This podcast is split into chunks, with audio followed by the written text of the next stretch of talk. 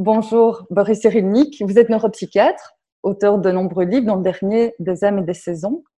Bienvenue dans Les œufs clos, le podcast sur le désir d'enfant qui s'adresse aux hommes et aux femmes qui sont dans un processus qui est parfois jalonné d'épreuves et qui ne se passe pas directement comme souhaité. Pour commencer, moi, je vous ai entendu la première fois lors du sommet sur les traumas et les troubles de l'attachement parler de l'importance des mille premiers jours dans le vécu euh, d'un être humain. Alors, est-ce que vous pouvez m'expliquer en quoi cette période est importante et quand elle commence? Elle commence avant la fécondation. C'est-à-dire que lorsqu'un couple se rencontre, il ne sait pas encore euh, qu'il va avoir un enfant, il y pense vaguement, mais c'est peut-être même pas un projet conscient. L'articulation des deux mondes mentaux, celui de la femme et de l'homme, fait qu'il prépare la première niche sensorielle du futur bébé.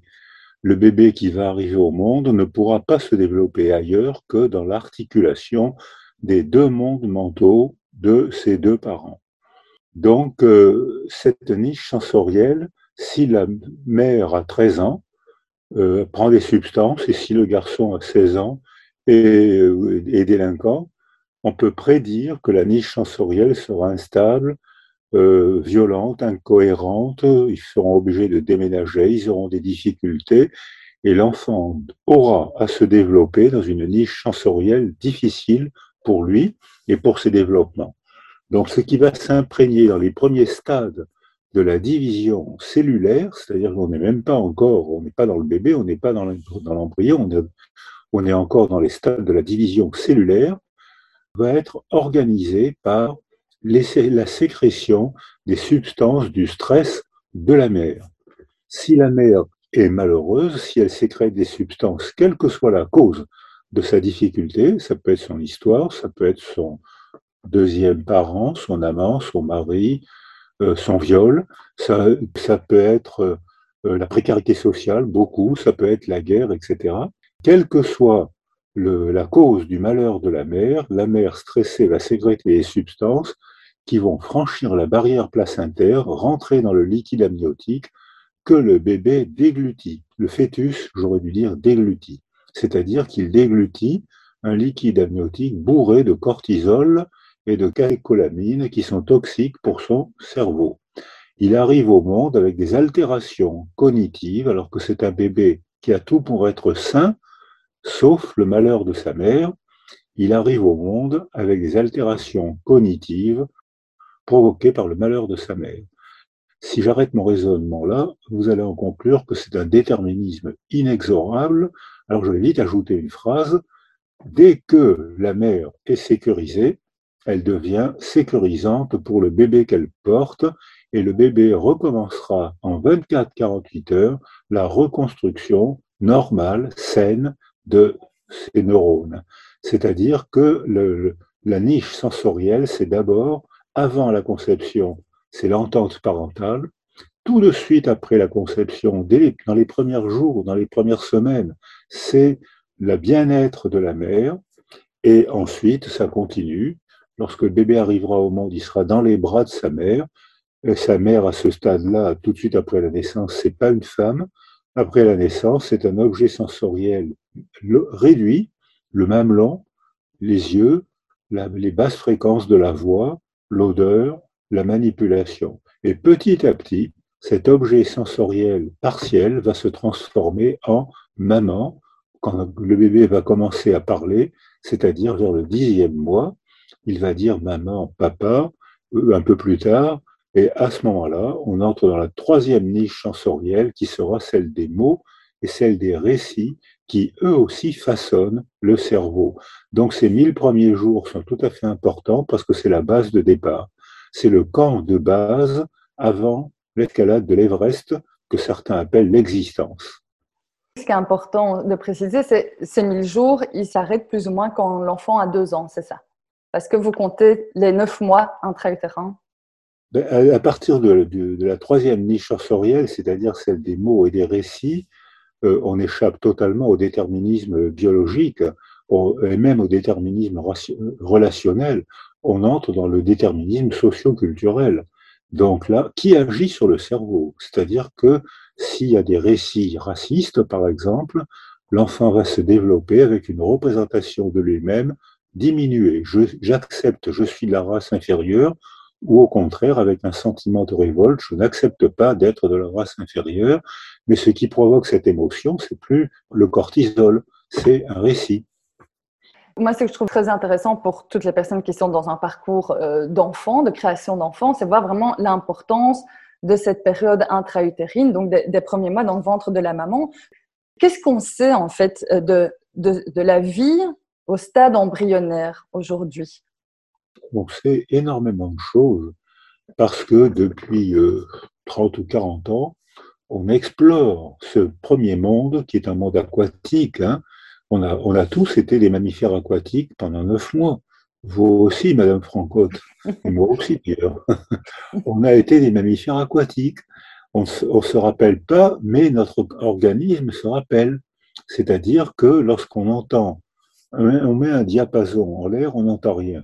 On met le, même son sur le front, la vibration sur le front arrive directement à l'oreille interne, qui est un résidu anatomique de nos branchies, quand on était encore des mammifères aquatiques. Et on entend un son, euh, alors que dans l'air, on n'entend rien. Donc, euh, euh, depuis 30, 40 ans, peut-être même plus, on explore le monde aquatique et on sait énormément de choses. On sait par exemple que pendant un moment, on appelait le monde aquatique le monde du silence. C'est une erreur énorme. Il y a un barouf là-dedans, mon vieux, tu peux pas savoir. Il y a, le, bruit du cœur de la mer, il y a le bruit des intestins, il y a le bruit des vertèbres, et surtout il y a le bruit des basses fréquences de la voix de la mer. Parce que les hautes fréquences, elles parlent, les hautes fréquences sont filtrées par le corps et par le liquide amniotique, alors qu'au contraire, les basses fréquences sont transformées en vibrations. Et, le bébé sent. Il a du tissu conjonctif dans les oreilles, comme tous les mammifères marins, et donc il entend par les os, il entend par le front, comme, pour le diapason, et il entend des sons. Et c'est pour ça que dans l'heure qui suit sa naissance, il reconnaît la voix de sa mère parmi toutes les autres voix. Il tourne la tête et les yeux en direction de la source sonore de la voix de la mère, pas d'une autre femme, pas d'un autre homme. C'est-à-dire qu'il y a déjà un lien entre le monde aquatique des neuf mois et le début de l'aventure aérienne quand il débarque dans le monde aérien. On appelle ça l'accouchement. Vous parliez du fait que toutes les hormones de stress, cortisol, catécholamine, pouvaient traverser, euh, donc euh, passer par le placenta et arriver chez l'enfant. Est-ce que selon vous, il est possible, sachant cela, qu'il y ait, euh, dans le cas de fausse couche par exemple, des causes externes et internes liées au vécu de la mère qui expliqueraient ça Parce qu'on a tendance à, le justifier souvent par un problème chromosomique. Qu'est-ce que vous en pensez, vous? Alors, il y a les deux. Il y a un problème chromosomique. on voit que beaucoup d'avortements spontanés sont provoqués par des anomalies chromosomiques. C'est-à-dire que l'œuf, puisqu'on est encore au stade cellulaire, se plante mal dans la dentelle utérine. C'est-à-dire qu'il euh, y a déjà une fragilité. L'œuf commence ses premières scissions, les premières divisions cellulaires se font mal, l'œuf se plante mal et au moindre mouvement, il se décroche. On appelle ça beaucoup de retard de, de règles, sont des avortements spontanés. L'inverse est aussi vrai. Par exemple, quand j'étais étudiant en médecine, on me disait qu'il y avait entre 1 et 3% d'endométriose. Et on, ne l'apprenait pas. C'est-à-dire que c'était tellement rare qu'on nous apprenait les vaccins cliniques, les femmes ont mal au ventre, c'est embêtant pour elles, et puis hop, on passait. Alors que, en fait, maintenant, on se rend compte que presque 15 à 20% des femmes ont une endométriose. Presque une femme sur cinq, c'est énorme. Et en deux générations, c'est probablement dû à la nouvelle manière de vivre des femmes. Elles sont hyperactives, elles ont toujours été actives, hein, même quand elles n'avaient pas de, de droit, comme beaucoup d'hommes d'ailleurs, mais encore moins que les hommes, elles n'avaient pas de droit. Euh, elles travaillaient beaucoup, elles travaillaient au champ, elles travaillaient à la maison, elles travaillaient beaucoup physiquement. Et elles étaient sécurisées, parce qu'elles étaient toujours dans un groupe de femmes qui parfois leur cassaient les pieds, mais souvent les sécurisaient. C'est-à-dire que quand il y avait un problème, eh ben, il y avait toujours une autre femme pour essayer de régler le problème. Les femmes, comme les hommes d'ailleurs, fonctionnaient en groupe, ce qui n'est plus du tout le cas aujourd'hui. Et on voit qu'aujourd'hui, euh, une jeune femme, le ventre d'une jeune femme aujourd'hui n'est plus du tout le ventre d'une jeune femme il y a deux générations. Le maximum de fécondabilité, c'est 25 ans. Aujourd'hui, une jeune femme met son premier bébé au monde, elle a 31 ans, son deuxième 33, 34 ans. L'univers aquatique n'est plus du tout le même. D'abord, il est moins réactif, c'est une femme stressée qui a fait des études, qui a voyagé, qui a commencé à travailler et qui tout d'un coup se retrouve prisonnière d'un tyran domestique qu'on appelle le bébé. Et elle est heureuse, enfin elle est heureuse, elle est, elle est souvent heureuse d'être tyrannisée par ce petit bonhomme, cette petite bonne femme qu'elle vient de mettre au monde, mais elle est seule, alors qu'elle a été active depuis son enfance, le lycée, le bac, les études, le métier, elle est active et les femmes socialement se débrouillent de mieux en mieux. Les hormones de la paisibilité, l'oxytocine, les endorphines sont moins sécrétées parce que les femmes sont hyperactives et stressées par un travail qui, qui devient rarement physique, mais beaucoup psychologique et relationnel, où les femmes excellent. Mhm. Elles sécrètent une hormone, l'oxytocine, au cours des relations sexuelles, au cours de la grossesse et même au cours de l'accouchement.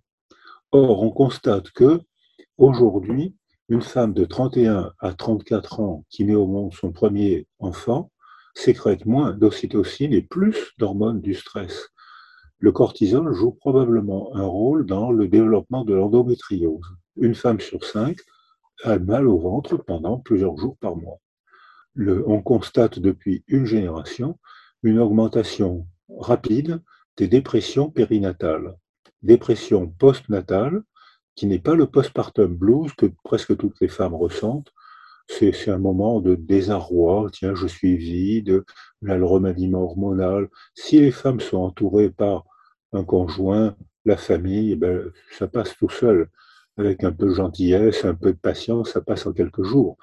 Donc c'est pas grave, c'est même presque normal. En revanche, la dépression postnatale, et encore plus la dépression prénatale, et encore plus le suicide postnatal, qui monte en flèche, alors que la femme vient de mettre au monde un bébé de quelques mois, est un indice de désorganisation sociale. C'est pas normal qu'une jeune accouchée soit laissée seule, ce que fait notre culture. Donc l'hypersprint participe sûrement à l'endométriose et la solitude participe à coup sûr aux dépressions et aux suicides postnataux. Et pour ce qui est de la dépression périnatale, à quoi serait-elle liée alors? La solitude. La, pire agression euh, neurologique, c'est la solitude. Euh, notre cerveau ne peut fonctionner que s'il y a altérité physique, une mère, un mari, un groupe social, euh, altérité psychique, Dieu, euh, une représentation. S'il y a une altérité, le cerveau fonctionne pour traiter les problèmes. Un cerveau non stimulé par une altérité, c'est un cerveau qui s'atrophie. Alors moi, la première fois que j'ai vu des atrophies cérébrales, c'était en, en 64. Vous étiez jeune en 64, hein c'est-à-dire que peut-être même vos parents aussi étaient jeunes. Ils étaient au stade de la rencontre. Donc, c'est la première fois qu'on voyait des atrophies cérébrales. On n'avait pas de scanner, mais on avait des encéphalographies gazeuses et on avait ce mystère des atrophies cérébrales. On les constatait, on nous apprenait à en faire la, la sémiologie, périventriculaire, frontale, corticale, etc. Mais on ne savait pas pourquoi. En 81, il y a eu un prix Nobel de Hubel et Wiesel qui a expliqué que cette atrophie cérébrale localisée était due à une défaillance extérieure correspondante. Et c'était la première fois qu'un prix Nobel démontrait qu'une défaillance extérieure provoquait une anomalie anatomique du cerveau. Et ensuite, il y a eu la tragédie roumaine avec ses enfants isolé sensoriellement. Et là, on a soulevé le problème clinique et les scientifiques ensuite, ensuite se sont emparés de ce problème. Et maintenant, la neuroimagerie montre sans peine comment on peut détruire des zones cérébrales, mais aussi comment on peut les reconstruire en modifiant le milieu. C'est-à-dire, c'est la définition de la résilience neuronale. En modifiant le milieu, on modifie, on répare la construction cérébrale. Mais justement, alors quand vous dites tout ça, j'ai envie de vous demander, est-ce que vous pensez que l'infertilité peut avoir comme explication, en tout cas comme cause, l'évolution de cette société qui amène plus de solitude? Mais clairement oui. Clairement oui. Parce que euh, les femmes sont plus les mêmes, je le disais tout à l'heure, hein, un ventre d'une femme de 34 ans, c'est moins fécondable que le ventre d'une femme de 25 ans. De plus, les jeunes femmes aujourd'hui font des performances sociales souvent excellentes, qu'elles payent du prix du stress. Euh, les garçons font des performances scolaires moins bonnes que les filles et ils, font, ils ne payent du prix du stress, mais surtout du prix du décrochage, ce qui est une, autre forme de gravité. Pour ce qui est des femmes, on en a parlé tout à l'heure, la régulation euh, du cycle est, est, modifiée par le stress des femmes Là, parce qu'il y a des avortements spontanés, donc parfois elles ne s'en rendent même pas compte. Hein. Mhm. Parfois il y a un retard de 10 jours et puis paf, euh, ça se met en place et puis elles ne cherchent pas à savoir pourquoi. Hein. Mais c'est les histologistes qui savent pourquoi. Euh, en revanche, les femmes sont beaucoup moins fertiles à cause de l'âge et à cause de la manière de vivre, du stress, et les hommes sont beaucoup moins fertiles parce que pour qu'un homme soit fertile, euh, il faut qu'il les ait à l'air libre. Alors que les ovaires sont dans le ventre, euh, il faut que les hommes les aient à l'air libre. Or, les hommes aujourd'hui mettent un slip, ensuite ils travaillent assis, alors qu'avant les hommes travaillaient debout au champ. Donc, elles sont bien au chaud entre les cuisses, dans un slip et entre les cuisses. Donc, les spermatozoïdes font la sieste. Et ils sont beaucoup moins fécondants. Et puis surtout, il y a l'alimentation et la pollution, pour les hommes comme pour les femmes, peut-être plus encore pour les petites filles, qui montrent que l'alimentation industrielle bourrée de perturbateurs endocriniens fait que les filles, les petites filles ont des règles de plus en plus précoces. Il y a un pic de, règles aujourd'hui chez les petites filles de 8 ans. Est-ce qu'on peut dire à une petite fille de 8 ans, maintenant tu peux être une maman On ne peut pas lui dire. Donc, il y a quelque chose qu'elle ne comprend pas et que maman ne lui explique pas. Il y a quelque chose qui était inquiétant. On ne m'explique pas, donc c'est inquiétant. Je voudrais revenir par rapport à cette question de fertilité. Dans votre livre, vous dites à un moment, vous expliquez que le milieu relationnel façonne le corps et l'âme bien plus qu'on ne le croyait. Et vous dites, il imprègne les gonades du bébé à une aptitude à la sexualité, à la fertilité qu'il manifestera plus tard adulte ou adolescent. En quoi même le bébé dans le ventre de la mère est déjà lui-même porteur de futurs enfants qui sont eux aussi impactés par le vécu? Alors, ils sont impactés par le développement.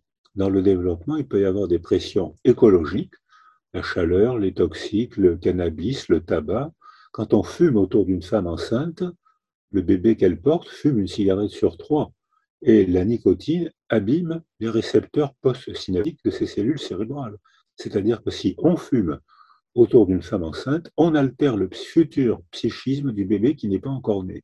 Euh, pour ce qui est des hormones, pendant 14 jours, au moment de la division cellulaire, il n'y a aucune différence entre celui, celle qui va se développer. C'est exactement la même division cellulaire. Mais au 14e jour, on voit qu'une différence de, développement commence déjà à se manifester.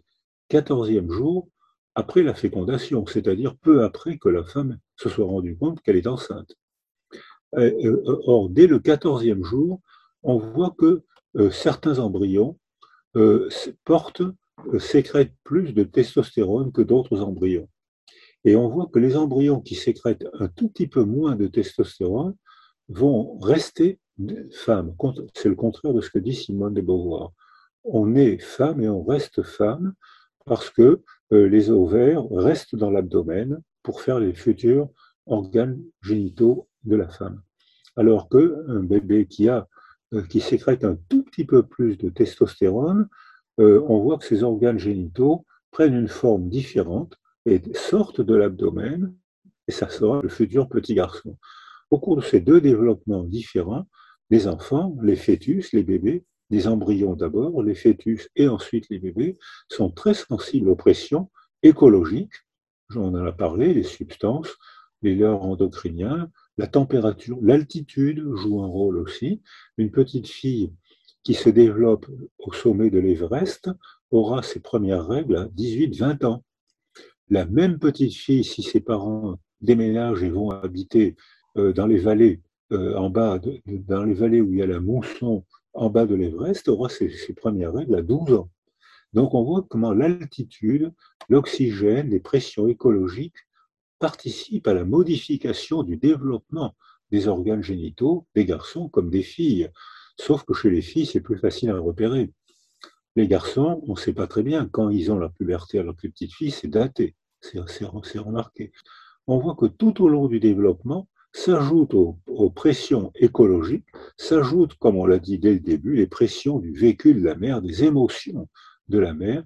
Si la mère est paisible, elle va sécréter des substances agréables, l'ocytocine, l'endorphine, et le bébé, la petite future petite fille, va se développer tranquillement. Si la mère est stressée, il va y avoir déjà une, modification du développement euh, des organes génitaux. Les féministes ont raison, Freud aussi a raison.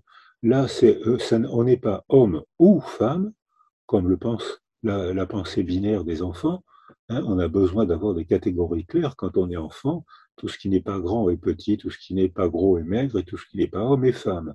On commence à penser comme ça. Mais la biologie, et bien sûr encore plus la culture, montrent que c'est une gradation continuelle depuis la fécondation jusqu'à très longtemps dans la vie.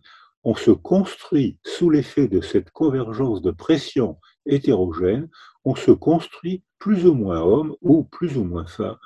Et on voit que quelqu'un qui aurait pu, qui avait un déterminisme génétique de petite fille, eh ben, il peut très bien sécréter un peu plus de testostérone parce que sa mère est stressée, parce que l'environnement, etc. Et qui sera donc une petite fille avec des traits un peu masculins et inversement, quelqu'un qui serait XY, donc génétiquement voué à devenir un garçon, eh bien, sous l'effet des pressions écologiques et des pressions psychiques et des pressions culturelles, eh bien, il sera plus ou moins garçon.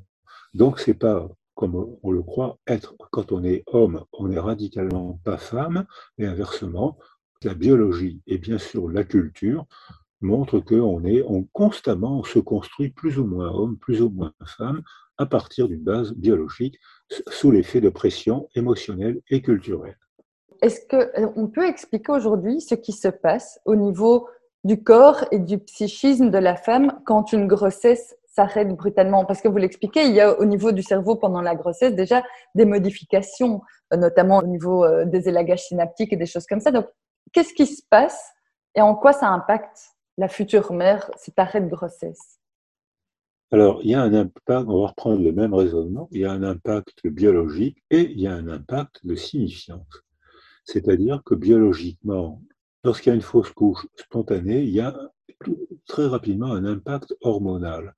Cet impact hormonal, si la femme ne voulait pas être enceinte, il n'y aura que l'impact hormonal, comme après le postpartum blue. La femme, après une fausse couche, va se sentir bizarre pendant quelques heures ou pendant quelques jours, et puis ça va se remettre en place sans rien, avec la vie quotidienne, à condition qu'elle soit entourée par euh, son ami, son amant, sa famille, sa culture, etc. Mais la signification qu'elle attribue à la grossesse fait qu'elle pourra être soulagée après une fausse couche, ça y est, mes règles sont arrivées, ou au contraire désespérée après une fausse couche. Et là, on voit que le, le, monde mental de la mère modifie, va modifier son univers émotionnel. Beaucoup de femmes rêvent d'être enceinte, vous parlez du désir d'enfant. Alors certaines femmes se préparent à être enceintes, certaines femmes désirent être enceintes, et certaines femmes, ont, surtout parmi les jeunes, ont horreur et veulent ne jamais être enceintes. Et ça, c'est un phénomène qui existait peut-être avant, mais comme on ne donnait pas la parole aux femmes, on ne savait pas. Elles en souffraient sans dire un mot. Alors, donc, ces trois directions différentes qui fait que une fausse couche va prendre des significations très différentes selon qu'une femme se prépare à être enceinte parce qu'elle dit un jour quand elle a 8 ans, elle dit ben, quand je serai grande, je serai une maman. Bon, elle se prépare à être enceinte et souvent ça lui déplaît pas, même elle est, c'est mon sort de femme, c'est bien, je suis contente de ça. Certaines femmes désirent avoir un enfant quelle chance j'ai d'être une, femme, je pourrais porter un enfant et le mettre au monde, même si le poids de la grossesse dans une vie de femme, c'est quand même assez lourd. Mes amis psychothérapeutes disent, ou psychologues, disent que certains hommes regrettent de ne jamais être enceinte. Moi, en 40 ans de pratique, je ne l'ai jamais entendu, mais je l'ai lu, et mes amis disent que eux l'ont entendu. Moi, en 40 ans de pratique, je ne l'ai jamais entendu. Mais bon, il paraît que ça existe.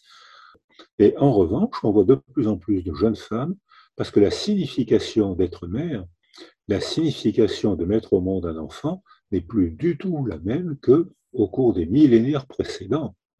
Au cours des millénaires précédents, les femmes avaient pour fonction principale de mettre au monde des enfants. C'est-à-dire que euh, l'épanouissement personnel d'une femme n'était pas une valeur et euh, les femmes étaient là pour porter les enfants et les mettre au monde parce que la valeur, la signification d'un enfant, c'était sacré. Euh, il faut que les femmes mettent au monde des enfants pour adorer Dieu. On, voit ça encore aujourd'hui au Proche-Orient, où j'ai souvent, où je travaille, et où j'ai souvent entendu, de toute façon, les guerres, on les gagnera, on les perd aujourd'hui, mais on les gagnera demain parce que nos femmes mettent au monde sept enfants, huit enfants par femme, ce qui est moins vrai depuis ces dernières années, ou même chez les musulmanes, elles mettent au monde moins d'enfants. Ce qui a été vrai dans la religion catholique, si on parle français au Québec aujourd'hui, c'est parce que les prêtres surveillaient les ventres des femmes. Ils rentraient dans les maisons et ils disaient, mais ça fait un an que ton ventre est plat, qu'est-ce qui se passe? Tu ne fais pas ton boulot de femme. Et certaines femmes acceptaient cette mission sur Terre, et la championne québécoise a mis au monde 23 enfants. Elle faisait que ça, et elle travaillait en même temps. Mais elle ne pouvait pas élever les enfants. Les enfants s'élevaient entre eux, ou souvent c'était la fille aînée qui, s'occupait des petits frères et des petites sœurs, qui servait de mère de, contact, si on peut dire. Donc la fonction des femmes, c'était était une fonction sacrée, mettre au monde des âmes pour adorer Dieu. Et l'autre fonction des femmes, c'était de mettre au monde des garçons, de préférence à des filles, pour faire la guerre et pour travailler 15 heures par jour, 6 jours par semaine. Le travail était une torture physique et mentale. Le, fait d'héroïser les hommes, c'était une manière de les sacrifier à la guerre ou à l'usine, ou, surtout dans les mines. Donc, on sacrifiait les femmes pour la maternité, on sacrifiait les hommes pour faire la guerre et travailler 15 heures par jour. Et aujourd'hui, ce que je viens de dire, les, jeunes femmes n'y pensent même plus. Elles ne savent même plus que c'était la valeur de leur grand-mère. Aujourd'hui, la signification de mettre au monde un enfant, c'est je veux que mon corps de femme s'accomplisse en mettant au monde 1,7 enfants. Je ne sais pas comment font les femmes pour mettre au monde 1,7 enfants.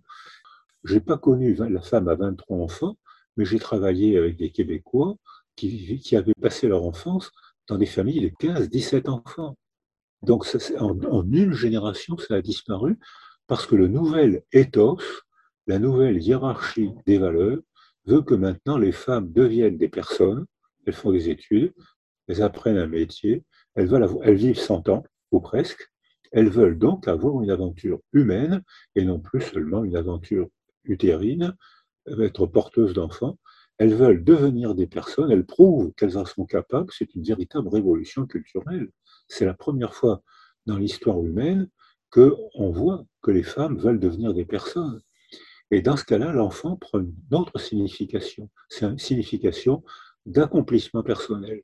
Je veux que mon corps de femme mette au monde un ou deux enfants, mais je veux aussi que ma famille et ma culture ne m'empêchent pas d'avoir une aventure de devenir une personne et d'avoir une aventure socio-culturelle comme les autres.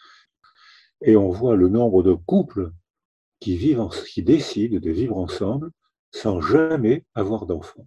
C'est-à-dire que le couple garde sa fonction affective, sexuelle, solidaire, de solidarité, sans enfants, volontairement.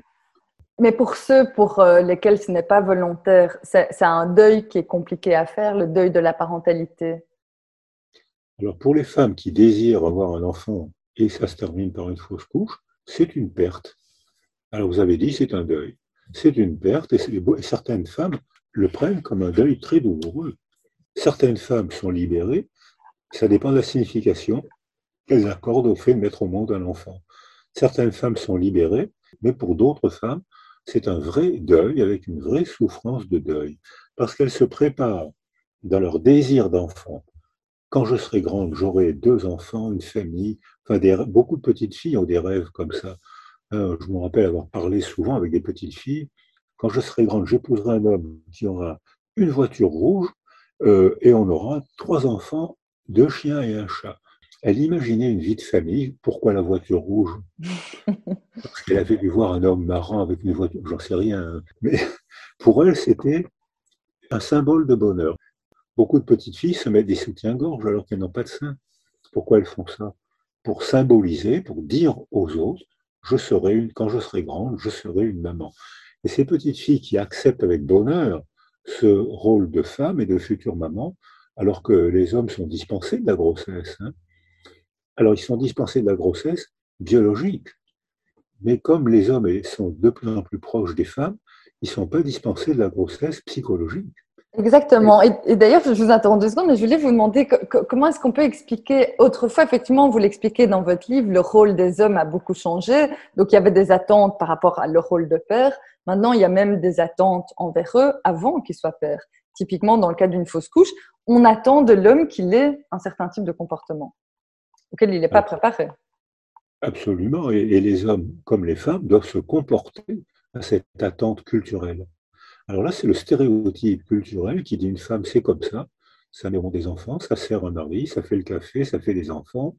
il y a des stéréotypes culturels comme ça qui s'imprègnent dans la mémoire. C'est des formes d'apprentissage. Alors la plupart des femmes acceptent cet apprentissage, mais il y a des femmes qui se rebellent et qui ne veulent pas être femmes de cette manière. Alors c'est le féminisme qui a commencé au XIXe siècle, il y a eu des femmes individuelles, mais le vrai féminisme, pour moi, a commencé un peu en 14-18 et beaucoup après la, guerre de 40. Après en 1945, où les femmes avaient tout fait marcher pendant la guerre et qu'elles ne voulaient plus reprendre la place d'avant. Le vrai féminisme a commencé militant, politique, psychologique, a commencé à ce moment-là. Même s'il y avait des prémices avant, forcément. Euh, mais beaucoup, les femmes, beaucoup de femmes intériorisaient ce rôle qu'on attendait d'elles. Or, le rôle qu'on attendait des hommes, il était pas très, il était glorieux, mais il n'était pas très enviable. Faire la guerre, je suis en train de dire la vie quotidienne des, des, des guerriers, des soldats sous Napoléon, c'était un enfer. Ils dormaient par terre, ils se lavaient une fois par mois, ils mangeaient quand ils pouvaient. Jamais l'hiver a été aussi froid qu'en 1944. Ils étaient tués, ils ont laissé 600 000 morts, ils ont été glorifiés. Un homme, ça se tient, c'est courageux au combat c'est courageux à la mine. D'accord, ils étaient héroïsés, mais cette héroïsation, il a payé extrêmement cher. Donc les jeunes hommes non plus ne veulent plus. Peut-être, probablement, je pense que les femmes y sont pour quelque chose. Hein. Elles, introduisent dans la nouvelle vie un nouvel ethos. Euh, on ne veut plus être humain de cette manière. C'est possible dans un pays en paix. Quand je vais dans les pays en guerre, c'est pas encore vrai. On continue à privilégier la violence des hommes qui est une valeur adaptative. Un homme non violent est méprisé par sa mère. Tu es une femmelette. Je l'ai entendu cette phrase, je l'ai entendu cette insulte. L'épanouissement des femmes modifie l'éthos, la hiérarchie des valeurs. En Occident, les jeunes ne veulent plus de ces rôles sociaux, les femmes surtout, mais les hommes aussi ne veulent plus de ces rôles sociaux parce que tout le monde le payait très cher. On a fabriqué du social comme ça.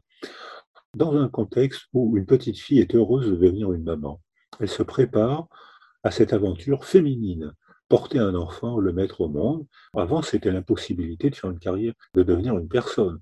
Aujourd'hui, c'est une entrave de moins en moins grande, mais qui existe encore. Hein, de la commission des mille jours, on a souligné que si, les femmes travaillent et veulent mettre 1,7 enfants au monde, il faut que elle puisse être entourée et qu'ensuite elle puisse reprendre une aventure sociale, ce qui était impensable il y a deux générations.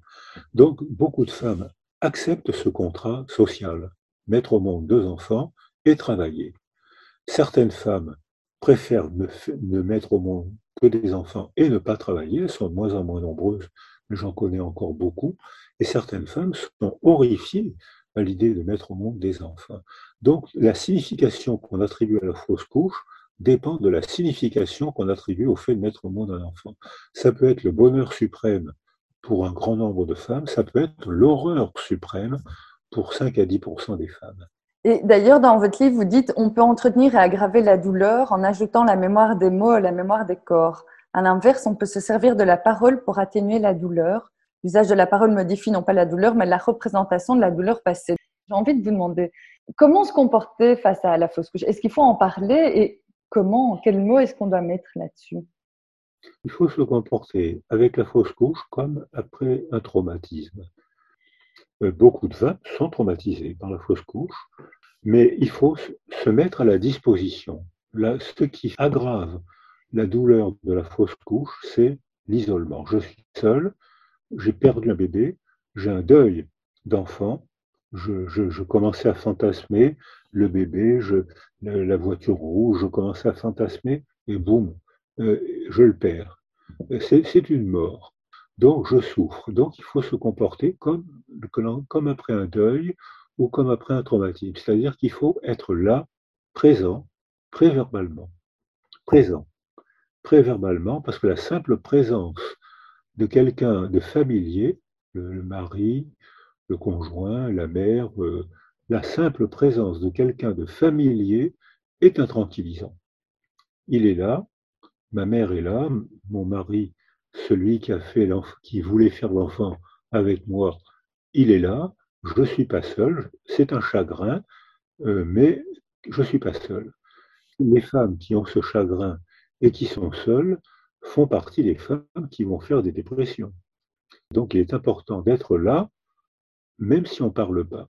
Et c'est adapté au rythme de la femme qui, elle, progressivement, va faire une allusion, et là, elle donne la parole à son conjoint, ou à sa mère, ou à la sage-femme, ou à je ne sais pas qui, euh, à ce moment-là, on pourra élaborer, travailler la signification pour vous, madame, la signification de la fausse couche.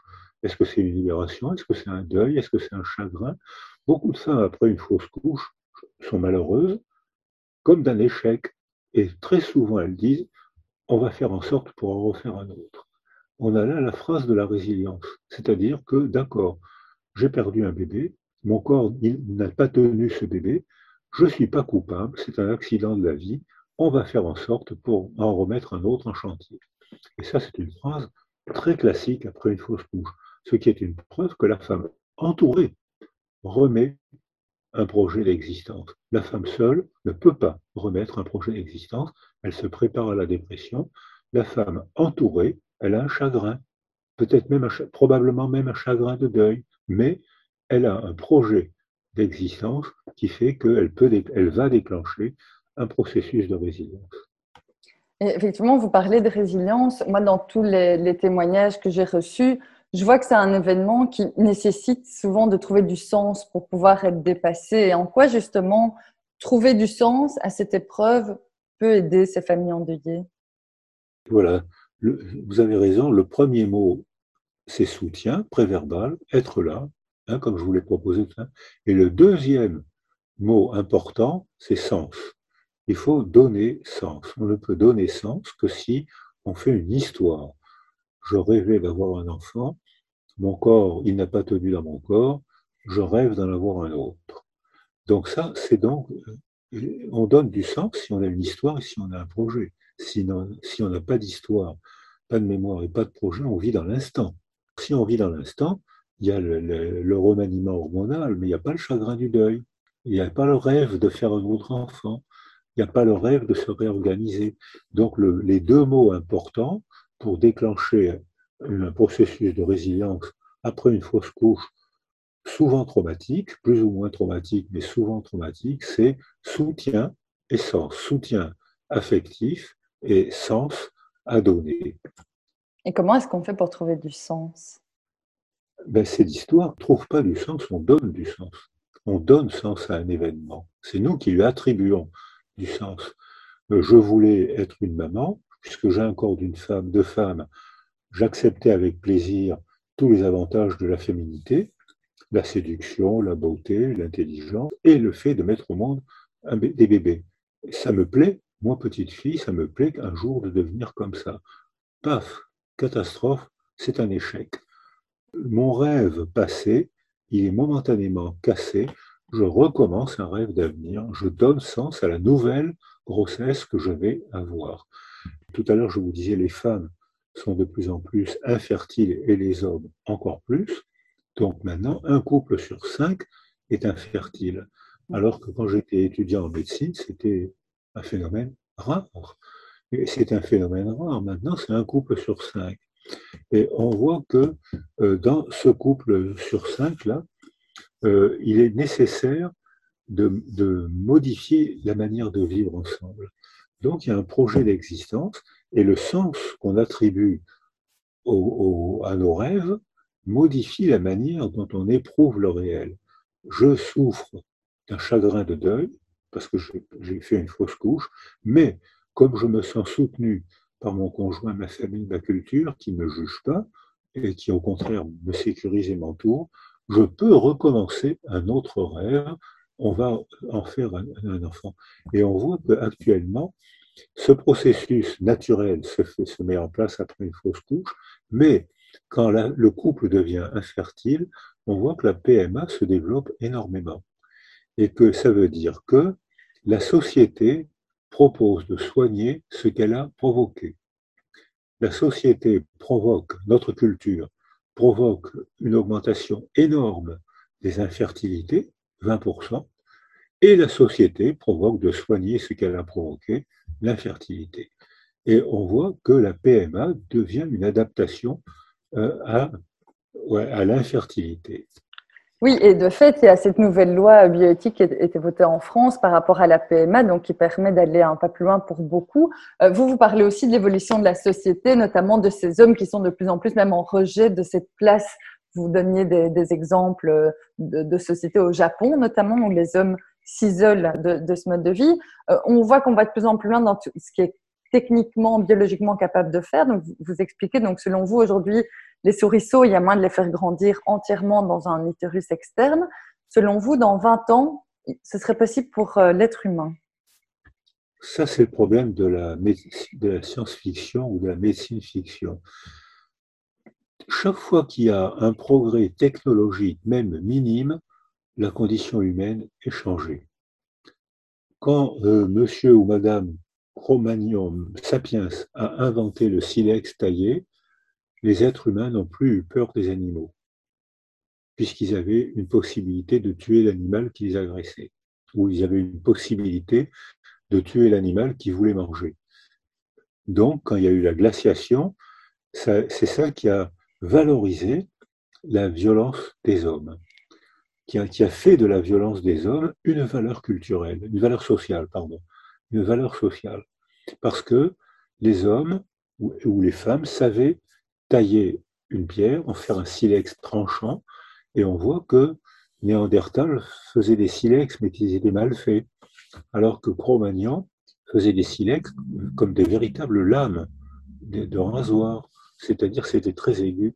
Et en faisant chauffer la corne des animaux, il faisait une colle, dont j'ai oublié le nom, et euh, en, en prenant un pieu, il fendait le pieu, il mettait le silex rasoir, il mettait la colle, qui paraît-il, quand elle se refroidissait, la colle était très dure, et les paléontologues ont trouvé un mammouth avec un, silex et un morceau de pieu dans le cœur. C'est-à-dire que un petit bonhomme euh, s'est glissé sous le ventre du mammouth, comme quand Hannibal a franchi les Alpes avec les éléphants. Eh bien, les Romains se glissaient sous le ventre et cherchaient le cœur et bien un petit bonhomme l'a fait. Et qu'on a la preuve que les femmes participaient à, la chasse. Mais justement, là, vous expliquez qu'on pourrait imaginer d'avoir des grèves d'utérus même chez les hommes ou que l'enfant grandisse dans une poche externe. Mais je me dis par rapport au développement du psychisme de l'enfant qui, bah, point positif, n'aura plus tout ce, déversoir de cortisol, catécholamine, mais il y aura un impact néanmoins sur la construction de l'enfant. Oui, à coup sûr. Euh, mais dans les dénis de grossesse, j'en ai pas vu beaucoup, mais j'en ai vu quelques-uns. C'est stupéfiant. Hein. le déni de grossesse, les femmes sont enceintes jusqu'aux yeux et soutiennent qu'elles ne sont pas enceintes. Et souvent, la mère est d'accord avec elles, alors que alors que c'est pas possible qu'elle soit pas enceinte. Mais dans son désir de ne pas être enceinte, le déni est tellement important qu'il y a un déni de grossesse. Quand on fait des échographies de femmes qui ont un déni de grossesse, le bébé ne bouge presque pas. Il ne répond pas aux émotions maternelles. Et très souvent, alors ça je l'ai vu, la femme jette le bébé dans le vide ordure. Et euh, quand on lui dit, mais madame, c'était un bébé, non, non, c'était un fibrome, je jetais un fibrome, non, non, c'était pas un accouchement. Un déni stupéfiant, tellement ces femmes ne voulaient pas être enceintes et se soumettaient à un déni. À l'inverse, lorsqu'on entoure ces femmes, lorsqu'on les sécurise, elles découvrent qu'elles ont mis un bébé au monde alors qu'elles se croyaient pas enceintes. Ça, alors, c'est un bébé.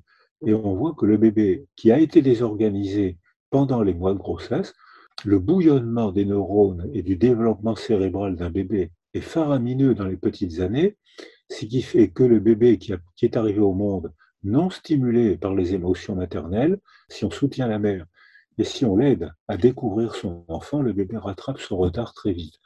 Donc on peut faire une hypothèse, c'est que le bébé fabriqué par un utérus artificiel, un utérus mécanique, arrivera au monde sans avoir subi, reçu les émotions maternelles agréables et désagréables, mais que si on l'entoure après la naissance, peut-être il pourra rattraper son retard. À part ça, toutes les prédictions de science-fiction s'avèrent fausses. Hein. C'est-à-dire que, à part Jules Verne, euh, la, la, plupart des prédictions, c'est autre chose, c'est une surprise. La seule chose qu'on peut prédire à coup sûr, c'est la surprise je ne sais pas quel regard vous portez, vous, sur la vie, parce que les conditions aujourd'hui pour arriver à mettre au monde un enfant ont l'air tellement compliquées. Est-ce qu'on peut considérer que la vie est un miracle? Ah oui, alors ça, je l'ai souvent pensé. Mais ça, je le pense depuis que je suis enfant. C'est miraculeux, c'est incroyable, c'est pas logique d'être en vie. La seule, alors, la seule explication, c'est l'existence de Dieu. Beaucoup euh, ont, cette réponse. Hein. Euh, ceux qui ne croient pas en Dieu ont une réponse, une autre réponse, c'est un miracle incroyable. Même si Dieu n'existe pas, c'est absolument incroyable d'être en vie. Et ils ont, croyant en Dieu, qui est un pouvoir explicatif et protecteur, parce que les croyants en Dieu ont moins d'angoisse que les non-croyants en Dieu. Et quand ils sont malades, ils affrontent mieux la maladie que les non-croyants. Donc, ça a un effet protecteur. Mais ceux qui ne croient pas en Dieu ont quand même une impression de miracle. C'est incroyable. C'est un miracle qu'il y ait un univers, qu'il y ait des étoiles, qu'il y ait un soleil, qu'on soit vivant. Il y a un nombre de causes, de coordination de causes hétérogènes, invraisemblables, qui fait qu'on est capable de se parler. Où est-ce que vous habitez? À Bruxelles. Vous vous rendez compte? Vous êtes dans mon bureau. c'est incroyable. C'est donc la technologie rejoint la magie. Donc j'ai un, sentiment de miracle en parlant avec vous, en constatant l'existence. Quand un bébé arrive au monde, c'est un sentiment de miracle pour beaucoup d'hommes. Les femmes, elles s'y préparent parce qu'elles elles ont, un temps d'avance. C'est pour ça qu'on dit que la figure maternelle, c'est la figure d'attachement primordiale. Mais on dit aussi maintenant que le père, enfin le père, on ne sait pas ce que c'est le père. On sait plus ce que c'est le père maintenant. Qui est le père? Est-ce que c'est euh, l'amante de la femme? Est-ce que c'est la grand-mère? Est-ce que c'est l'amant? Est-ce que c'est le deuxième beau-père? Est-ce que c'est celui qui a fait le coup? Est-ce que c'est on ne sait plus ce que c'est un père maintenant. Alors, vous savez que euh, vous savez que j'ai donné des cours à l'école de magistrature. En 2020, 3400 hommes ont été condamnés à être pères. Alors qu'avant, c'était c'est une fierté, c'est un bonheur, surtout si la femme était au moins un garçon. Les femmes disaient je, suis fière d'avoir, heureuse d'avoir donné un garçon à mon mari. Et maintenant, les femmes disent j'aimerais donner un père à mon enfant. Vous voyez que ah. la, révolution incroyable des mœurs qu'on est en train de faire depuis une ou deux générations. Euh, l'an dernier, 3400 euh, hommes ont été condamnés à être pères. Ils ne sont pas pères. Ils ont fait un enfant, ils ont planté un enfant dans le ventre d'une femme. Ça, l'ADN le dit, mais c'est pas être père. Mais alors, ça, ce serait la question de la femme. J'ai envie de vous dire, peut-être que ça, c'est pas être père, mais à quel moment est-ce qu'on est mère alors? Est-ce que c'est Dès le début de la division cellulaire ou est-ce que c'est à la naissance de l'enfant? Ah non, dès le début de la division cellulaire, à partir du 14e jour, c'est être femme ou être homme, c'est pas être mère ou être père. Non, mais la mère qui porte cet enfant-là, qui se divise, est-ce qu'elle est mère dès qu'elle dès est enceinte ou? Oh non, bien avant. Elle se prépare à être mère dès qu'elle comprend qu'un jour, elle aura apporté un enfant. Mais j'ai eu des patientes qui, étaient tellement puncheuses socialement et relationnellement que le jour où elles sont tombées amoureuses, elles devenaient très anxieuses parce qu'en tombant amoureuse, elle se dit mais, peut-être alors je vais apporter un enfant. Elle ne s'y était absolument jamais préparée. Et ces femmes-là devenaient terriblement anxieuses jusqu'à la, la, souffrance physique. Mais comment je pense à une femme qui était avocate. Elle n'avait jamais pensé qu'un jour elle aurait apporté un enfant. Et elle me dit, mais l'autre jour, j'ai vu une femme enceinte, mon ventre va éclater, j'ai un ventre plat, regardez comme je suis fine, mon ventre va éclater. Elle ne s'était jamais préparée, alors que la plupart des petites filles disent, quand je serai grande, je serai une maman, je suis heureuse de, de devenir une maman, je suis fière, c'est un rôle important que je vais assumer, et, mais je veux aussi devenir une personne, ça c'est les filles modernes, alors que certaines femmes, c'est ce dont on parle tout à l'heure, certaines femmes ne se préparent jamais à être mère et elles sont anxieuses à être mère. Un dernier mot peut-être pour la fin. Qu'est-ce que vous aurez envie de, conseiller à tous ces parents qui, qui n'ont pas réussi à avoir d'enfants, qui sont face à un constat, euh, je ne sais pas si on doit parler d'échec, mais en tout cas une réalité? Actuellement, il y a 20% des couples qui décident de vivre en couple sans faire d'enfants. J'ai des amis qui ont décidé ça parce qu'ils sont, ils s'entraident, ils se solidarisent, ils ont de l'affection, de la sexualité, une sexualité tranquille. Parce que quand, quand on n'est pas en couple, ben, la sexualité est une aventure. Certains adorent ça, d'autres, ça les angoisse. Hein. Donc, parce que trouver un partenaire euh, régulièrement, c'est toujours une aventure angoissante. Comme disent les jeunes aujourd'hui, ramasser un râteau, c'est jamais agréable. Je pense qu'il y a mille manières d'être humain et qu'on est en train d'inventer des nouveaux rapports entre les hommes et les femmes. La violence, qui est, c'est le thème de mon livre, un thème de mon livre. La violence, qui était une valeur adaptative, depuis en Occident, depuis deux générations, n'est que destruction. C'est clair. Destruction des femmes, destruction des enfants, destruction de la famille et destruction des hommes aussi. Ce n'est que destruction. Alors qu'avant, la, violence était adaptative, c'est la construction des frontières, c'est la, construction, l'expansion des religions, c'est la domination des langues. On, envoyait l'armée contre les Vendéens ou les Basques, on envoyait, ou les Bretons, on envoyait l'armée pour qu'ils parlent français, on interdisait de parler breton ou basque. Donc on a fait du social grâce à la violence. Les femmes l'ont payé, mais contrairement à ce que disent les féministes, les hommes l'ont payé aussi d'une autre manière. Freud, René Girard, Lévi-Strauss disent c'est par le meurtre que se fondent les sociétés. Faut tuer celui qui n'est pas d'accord avec nous. C'est comme ça. Toutes les frontières, ou pratiquement toutes les frontières, sont le résultat de guerres. Les religions sont le résultat de, souvent de guerres aussi. Or là, on a une aventure humaine inouïe où on envisage de vivre ensemble autrement. C'est-à-dire que là, c'est plus la violence qui deviendra la valeur prioritaire, c'est probablement l'affectivité. C'est comment va-t-on vivre ensemble en étant attentif aux besoins de l'autre? Ma femme est enceinte. Comment est-ce que je dois vivre avec ma femme enceinte? Euh, Est-ce que je dois la faire travailler? Où on voit beaucoup de jeunes hommes qui font la couvade, c'est-à-dire qui portent l'enfant avec la femme, j'ai même eu, je, le cite souvent dans mes livres tellement c'était amusant, euh, quand j'étais praticien, ça m'est arrivé plusieurs fois, la femme a une hypertension. Donc le médecin dit attention, régime strict sans sel. Et la femme met du sel sur le beefsteak de son mari, et le mari fait une bouffée d'angoisse. C'est mais non, je ne peux pas manger de sel. Et c'est la femme qui explique, mais c'est moi qui porte l'enfant. Toi, tu peux manger du sel. C'est plutôt une pathologie sympathique. Hein. Non, mais vous ne trouvez pas que c'est une pathologie sympathique Oui, c'est beau, c'est une belle solidarité.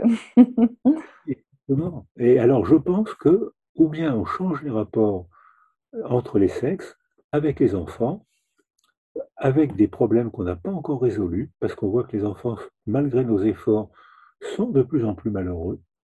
alors que les parents font des efforts de plus en plus grands. Donc là, il y a quelque chose qu'on n'a pas compris, qui nous échappe, il faudra réfléchir à ça.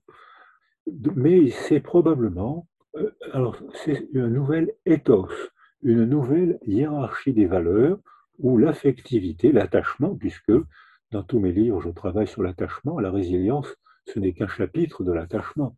Et mmh. c'est un concept très scientifique, hein, contrairement à ce que je lis de temps en temps dans les journaux qui ne lisent pas la définition de la résilience. C'est un concept parfaitement scientifique.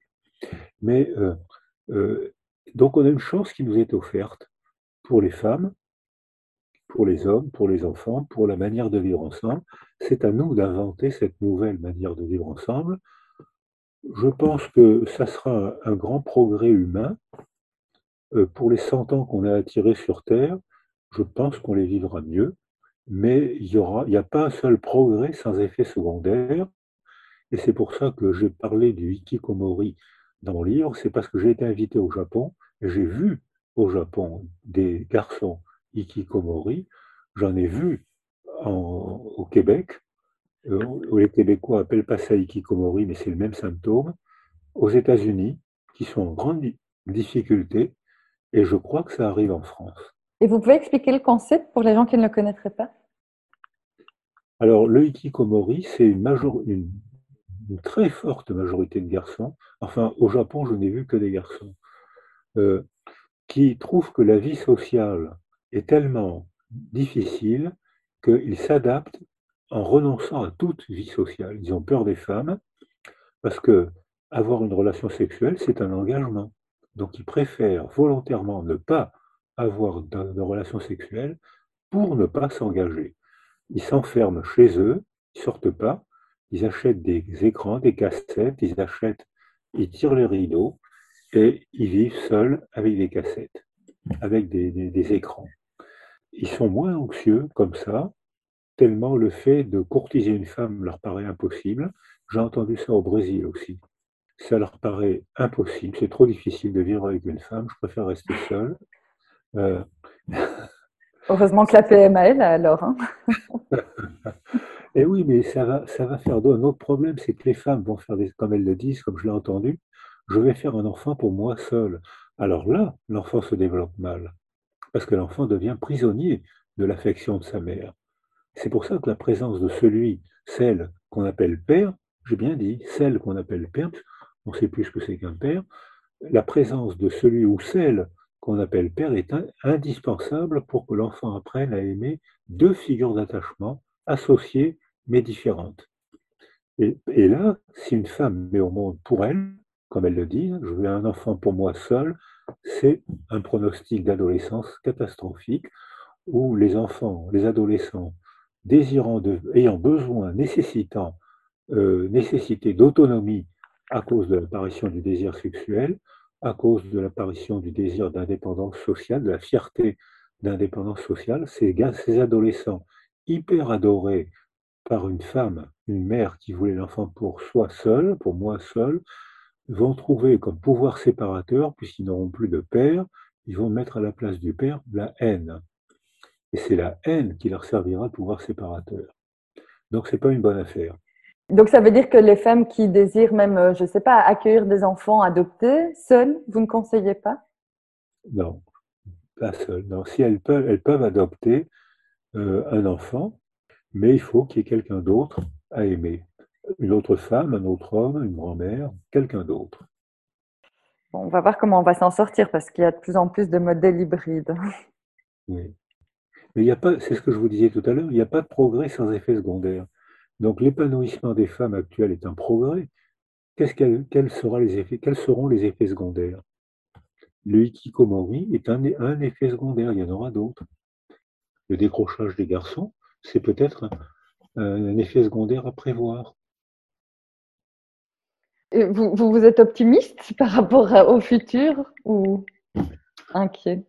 De toute façon, toutes les prédictions sont fausses. La seule chose qu'on peut prédire avec certitude, c'est la surprise. C'est quelque chose d'autre qui va arriver.